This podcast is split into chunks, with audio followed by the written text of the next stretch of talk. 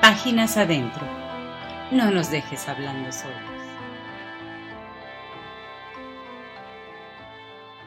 Hola, Dios te bendiga.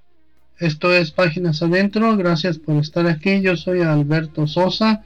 Es un verdadero privilegio estar otra vez contigo en esta conversa unilateral. Hoy vamos a estar hablando acerca de Proverbios 22.6 que dice, instruye al niño en su camino y aun cuando fuere viejo no se apartará de él. Bueno, resulta que cuando leemos la Biblia vemos que para Dios los niños son muy importantes. Incluso el Señor Jesucristo hizo alusión a los niños en muchas ocasiones. En una de ellas dijo, eh, hablando sobre el Evangelio, dando gracias a Dios, decía, gracias Padre porque estas cosas las escondiste no las escondiste, no, las escondiste a los sabios y entendidos y se las revelaste a los niños. Está hablando sobre el Evangelio. Luego en Mateo 18:3 dijo, de cierto os digo que si no os volvéis y os hacéis como niños, no entraréis en el reino de los cielos. Y en Lucas 18:16 dice, eh, hablando a los niños, dijo, más Jesús llamándolos dijo, Dejad a los niños venid a mí, y no se lo impidáis, porque de los tales es el reino de Dios.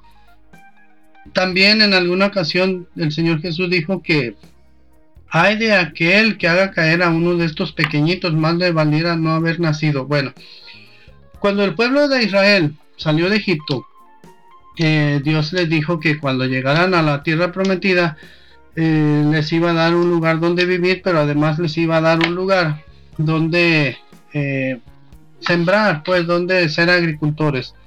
Y les proporcionó una porción de tierra. Y entonces, eh, esa, esa eh, familia tenía su, su, parcela, así se le dice en el pueblo, parcela, y estaba delimitada por, por unas cercas de piedra.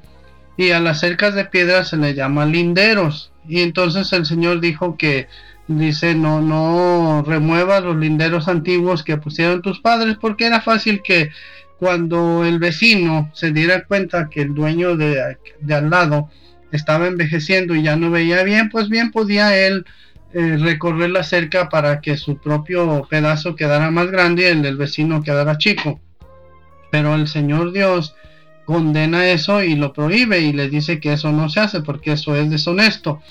Bueno, volviéndolo al, al como digo, a este, viéndolo desde el punto de vista espiritual, eh, Dios nos dio una familia, Dios nos dio una parcela la cual tenemos que labrar, la cual tenemos que cuidar para que produzca y dé fruto. Y esa parcela es nuestra familia o es la familia o es eh, en general la sociedad. Pero resulta que entre el modernismo y entre eh, la flojera espiritual y entre que pues este se fue como diríamos diluyendo estas estas eh, enseñanzas que nuestros padres nos dejaron y los valores morales y éticos se fueron diluyendo de tal forma que el enemigo de nuestras almas recorrió los linderos e hizo más grande su espacio, el espacio del enemigo, y achicó el espacio de nosotros, de nuestra familia, eh, y de alguna manera fue transformando los principios éticos, morales y la manera en que se educa o se debe educar a los niños de acuerdo a lo que Dios nos enseñó. Y de repente nos damos cuenta que los roles están cambiados. Si tú te fijas en la sociedad, al hijo le dicen papi y al padre, al jefe de familia, la mamá le dice bebé. Y bueno, estamos eh, con todo eso cambiado y eso también de alguna manera pues este rompe, rompe los principios y se tergiversa, se tergiversan los roles y entonces ya no tienen la misma fuerza, ya no tienen la misma efecto. Eh, porque estamos rompiendo lo que Dios nos enseñó y bueno y entre que el sistema educativo entre que la flojera espiritual te lo repito entre las muchas ocupaciones que la necesidad de trabajar muchas horas pero pero yo digo que principalmente el descuido el descuido espiritual han sido las causas por las cuales ha surgido una generación de jóvenes, de chavitos y de jóvenes y de adolescentes y bastantes adultos que pues son a veces un dolor de cabeza. Hay demasiado quebrantador de leyes, hay demasiada gente que, se brinca las trancas y, y va en contra de lo establecido, de las leyes y de los principios y de los valores. Y mira, el suicidio entre jóvenes ha subido de manera alarmante. También hay madres solteras mm, por todos lados y muy chavitas de 14 años. En las familias disfuncionales, eh, hay cientos de familias disfuncionales. Y entonces, ¿qué nos dice la Biblia? La Biblia en Proverbios 22.6 dice, instruye al niño en su camino y aun cuando fuere viejo no se apartará de él. Y bueno, nosotros creemos que instruir al niño es este solamente enseñarle la historia de Noé y que el diluvio les enseñamos de Jonás y que una ballenota se lo comió y, y que luego lo expulsó precisamente donde tenía que ir a predicar y los vemos que en su escuelita dominical hacen un borreguito con algodón y papel y creemos que, que eso es, ya es instruirlo en los caminos pero hay otros que van un poquito más adelante y bueno, le enseñan uno que otro versículo bíblico. Y creemos que eso es suficiente, pero tampoco eso es suficiente. Sí ayuda, pero no es suficiente.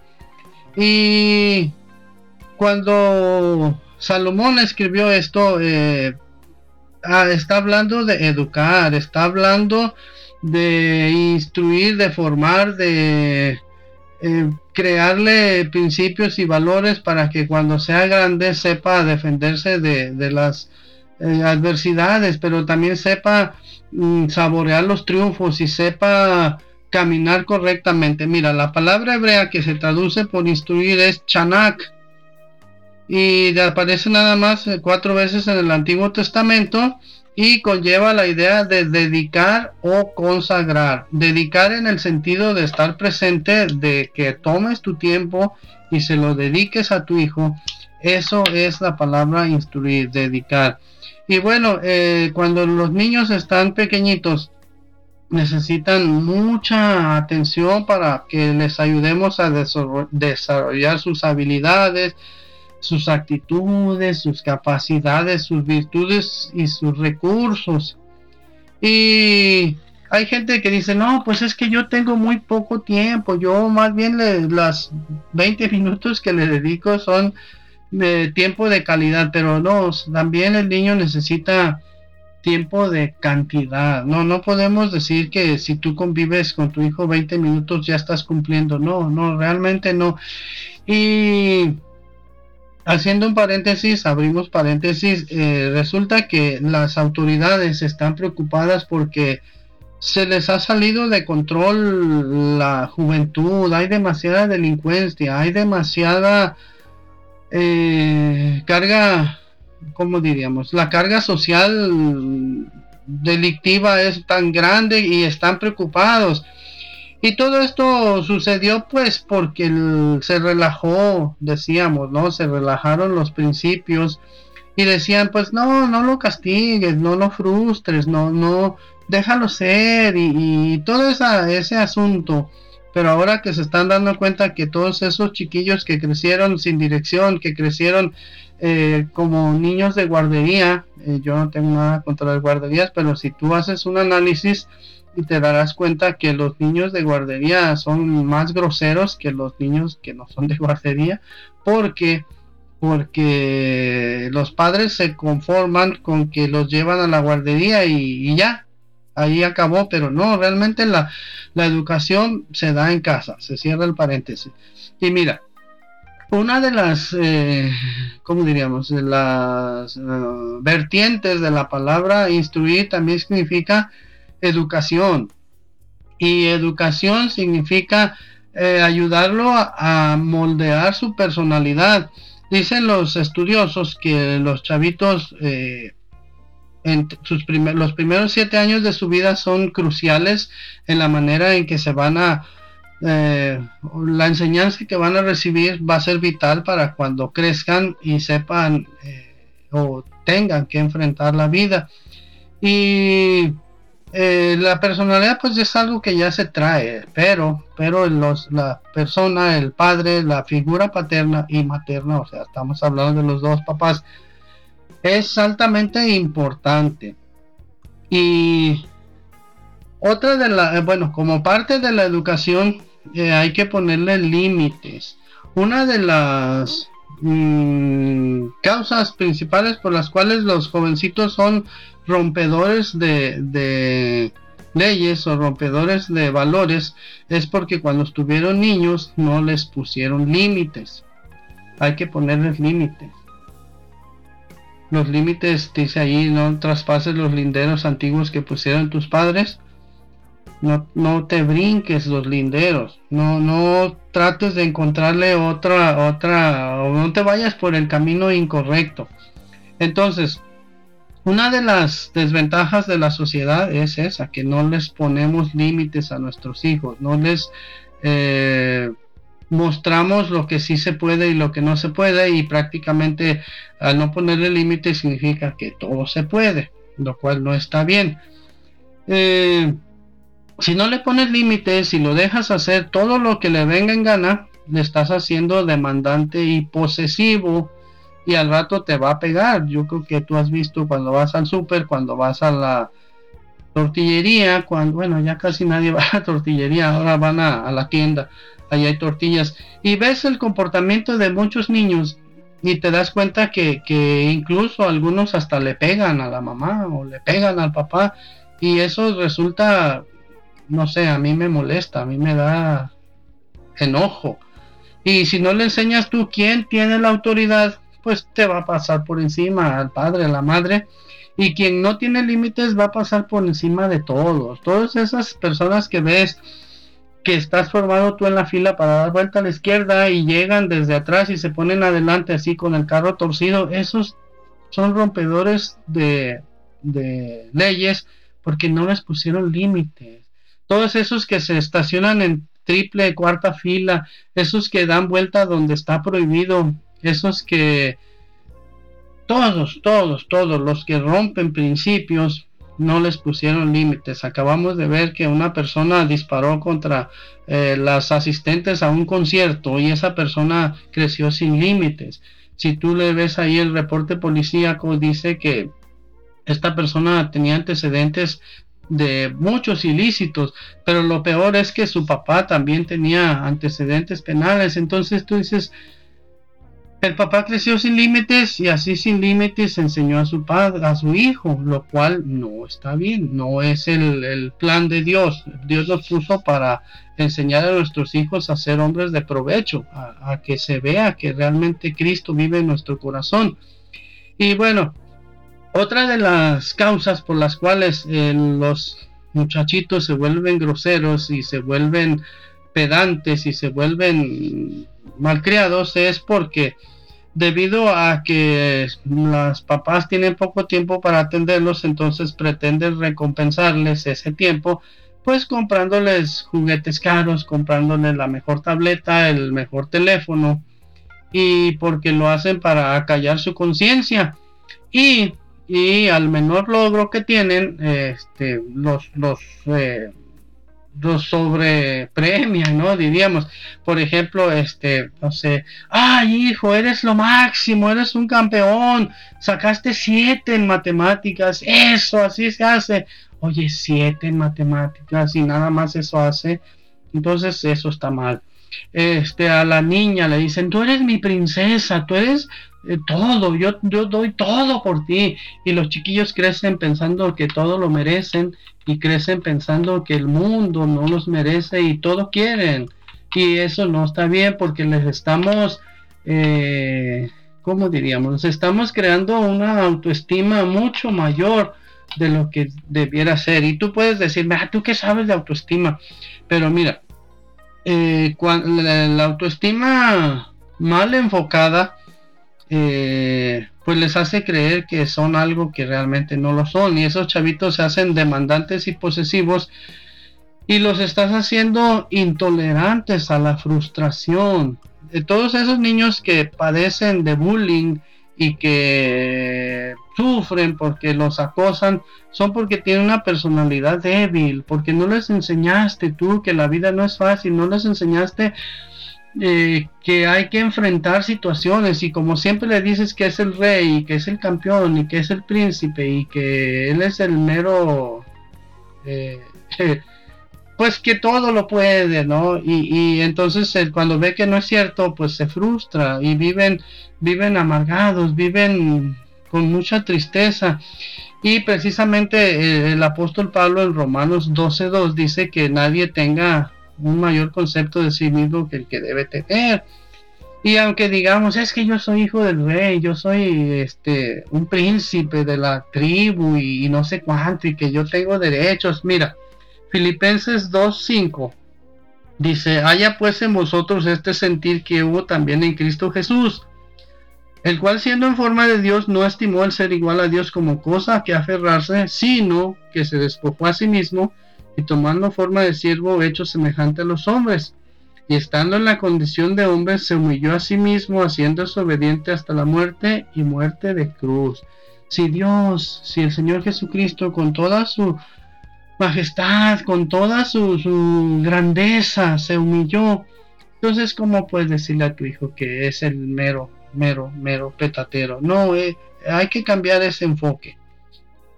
Eh, dicen los de American Express que la membresía tiene sus privilegios y yo le agregué, sí, pero también tiene sus obligaciones. Si no pagas a tiempo, te cobran la nota de recargos. Si no pagas a tiempo, y si vieras nada más lo que se te arma. Entonces, eh, sí será muy buena su American Express y lo que sea, pero tiene sus, sus grandes privilegios, pero tiene sus grandes obligaciones. Bueno, eh, otro, instruir al niño significa ejemplificar o darle ejemplo, siendo ejemplo. Eh, el ejemplo que tú le das a tu hijo es de inmenso valor para él. Los hijos nos están observando, los hijos eh, son un disco duro en, en blanco que toda la información la está guardando, la está guardando para utilizarla posteriormente. Y dicen pues que el ejemplo habla más que mil palabras. Y entonces nosotros no podemos eh, ir por este mundo diciéndole a nuestros hijos que el Señor Jesucristo o que Jesucristo es nuestro Señor si no lo reflejamos en nuestra vida. Y no podemos decirle a nuestro hijo, hijo, el Señor, eh, Cristo es mi Señor, pero somos impuntuales. Hijo, Cristo es mi Señor, pero le hablamos feo a nuestra esposa. Hijo, Cristo es mi Señor y llegamos tarde a la iglesia. Eh, hijo, eh, Cristo es mi Señor y estamos endeudados hasta el tope y no somos cuidadosos de nuestras finanzas, no somos cuidadosos de tener a Dios en primer lugar, entonces realmente no le estamos dando un buen ejemplo. Y eh, desafortunadamente un padre posesivo engendra o genera hijos posesivos y demandantes y ahí se va la cadenita, lo cual no debe ser porque ese no es lo que Cristo quiere que, que mostremos. Dice el apóstol Pedro que sin santidad nadie verá al Señor. Y un maestro de nuestra escuela dominical le agregó algo y dice, sin santidad nadie verá al Señor a través de tu vida. Entonces, el ejemplo, el ejemplo. Ya dijimos que los primeros siete años de la vida de un niño son cruciales. Yo estoy muy seguro que eh, Dios en su infinita sabiduría permitió que Moisés estuviera mínimo ocho años con su mamá para que lo instruyera, para que pusiera las bases de la voluntad de Dios, las bases de los principios de Dios en su vida para que cuando creciera sepa, supiera o, tuviera cómo, la manera en cómo defenderse en lo espiritual. También nos habla de que Samuel lo llevaron al templo cuando estaba muy chavito. Yo creo en mi corazón que mínimo tenía ocho años también, porque Dios sabe toda la importancia de, de lo crucial que es la presencia y las enseñanzas paternas vemos ahí como el apóstol Pablo le dice a Timoteo que, que da gracias por, por todo lo que Timoteo sabe, que sabe la palabra de Dios porque se lo enseñó su madre Eunice y su abuela Loida. Y tú dices, órale, qué bien que, que quedó plasmado ahí, que, que sí hay que instruirlos, hay que darles ejemplo. eh, los procura contestarle a tu niño todas, todas las mm, preguntas que le vayan surgiendo. Procura contestarle a tu niño todas las eh, cuestionamientos que te haga. ¿Por qué Goliat, siendo tan grandote, tenía que llevar escudero? Investiga y platícale por qué. Resulta que el gigantismo eh, es más bien una enfermedad, más que una...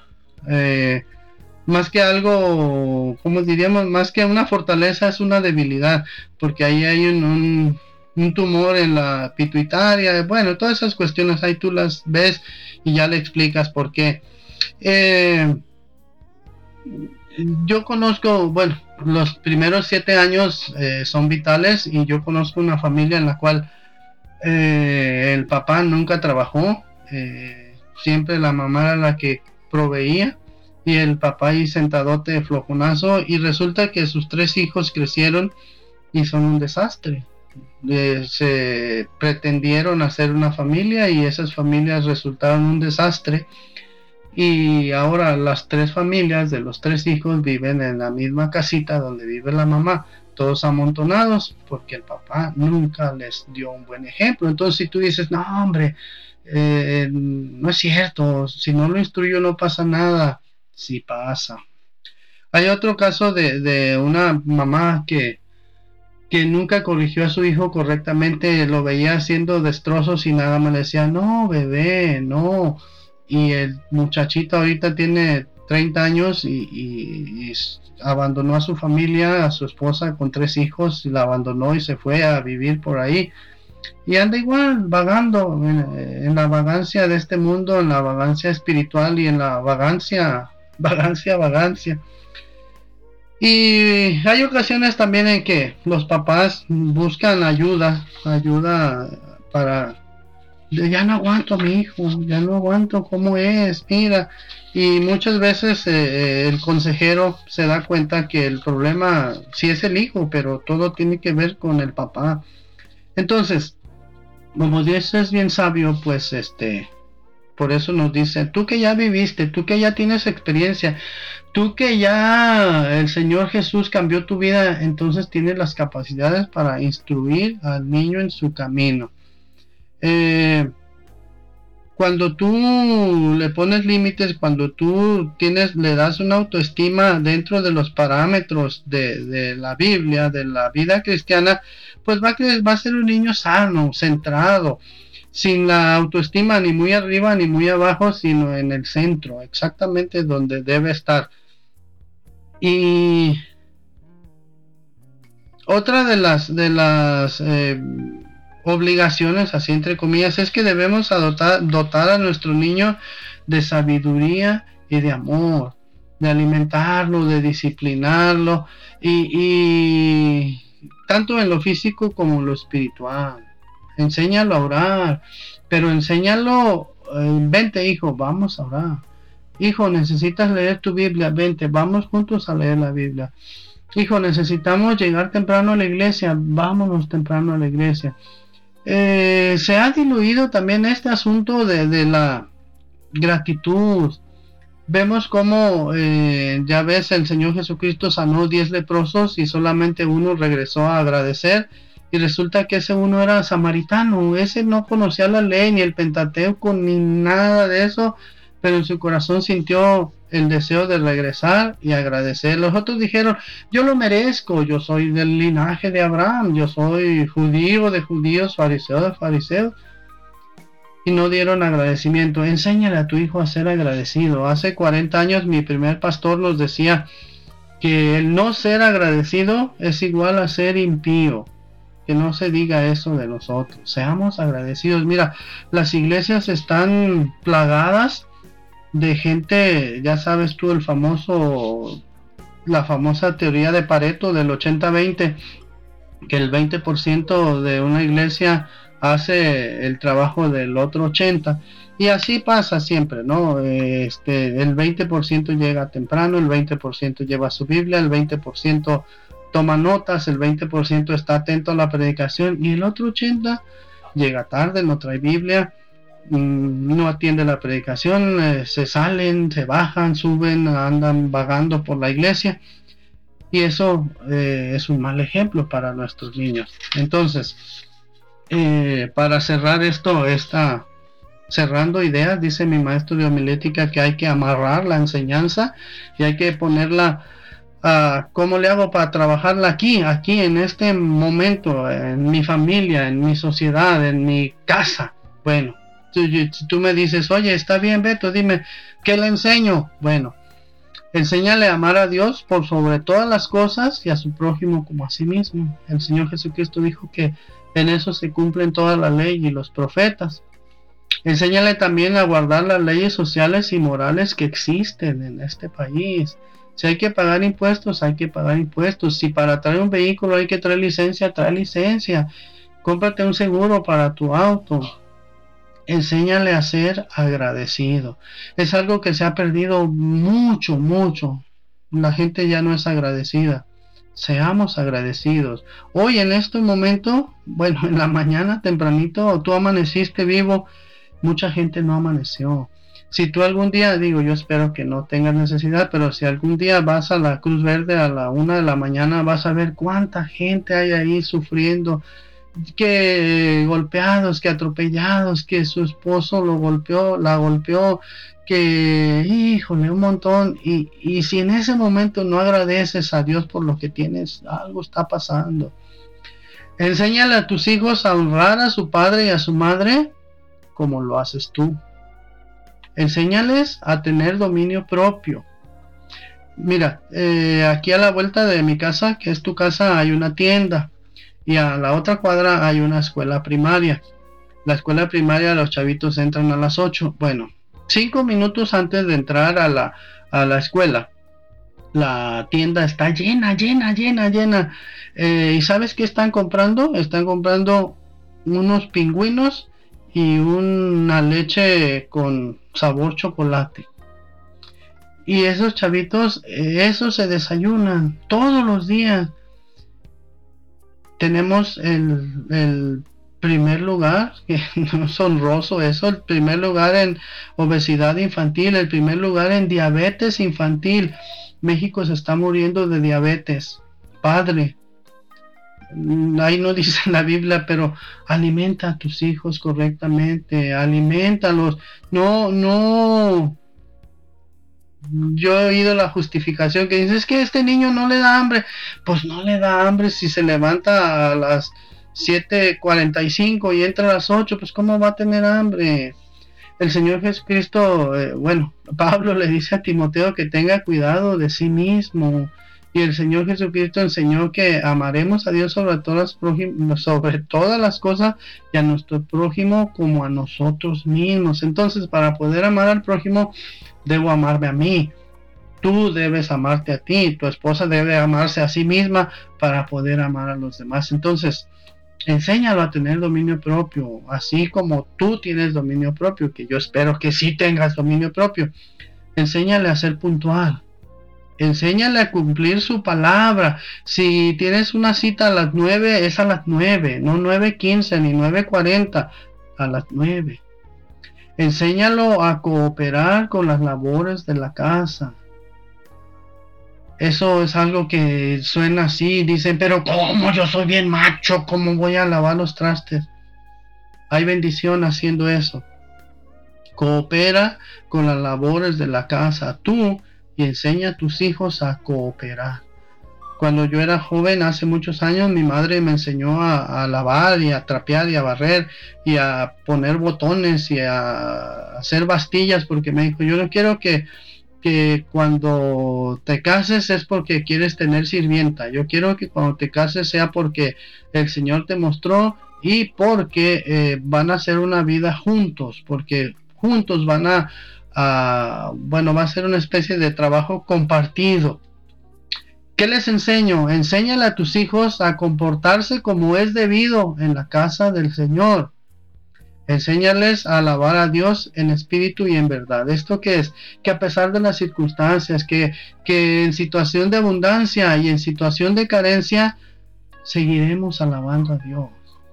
Es lo mejor que puedes enseñarle a tus hijos. También enséñale que la vida no es fácil, pero que con la ayuda de Dios podemos salir adelante. Recuerda que Filipenses 4:13 dice, todo lo puedo en Cristo que me fortalece. ¿eh? No, no, en Cristo. Si estamos en Cristo, si vivimos en Cristo, si nuestra vida gira alrededor de Cristo, entonces todo lo podemos en Él que nos fortalece. Y bueno, ya cuando el Señor nos lleve, padres, y podemos decir, al despedirnos de nuestra familia, podemos decirle a nuestros hijos, a nuestra familia, como dijo Pablo, he corrido la carrera, he guardado la fe, por lo cual me espera la corona que el Señor ha preparado para mí. Y podemos entregarle buenas cuentas y decirle, Señor, los hijos que me diste, tomé en cuenta lo que dice el proverbio y los instruí y velos, ahora tienen 30, 40, 50 y son unos hombres, son unas mujeres de Dios. Gracias Señor. Entonces, te digo como dijo un famoso político, instruye al niño en su camino y aun cuando fuere viejo no se apartará de él. Y si así no fuera, que la historia nos lo demande. Nos vemos la siguiente, muchas gracias, Dios te bendiga.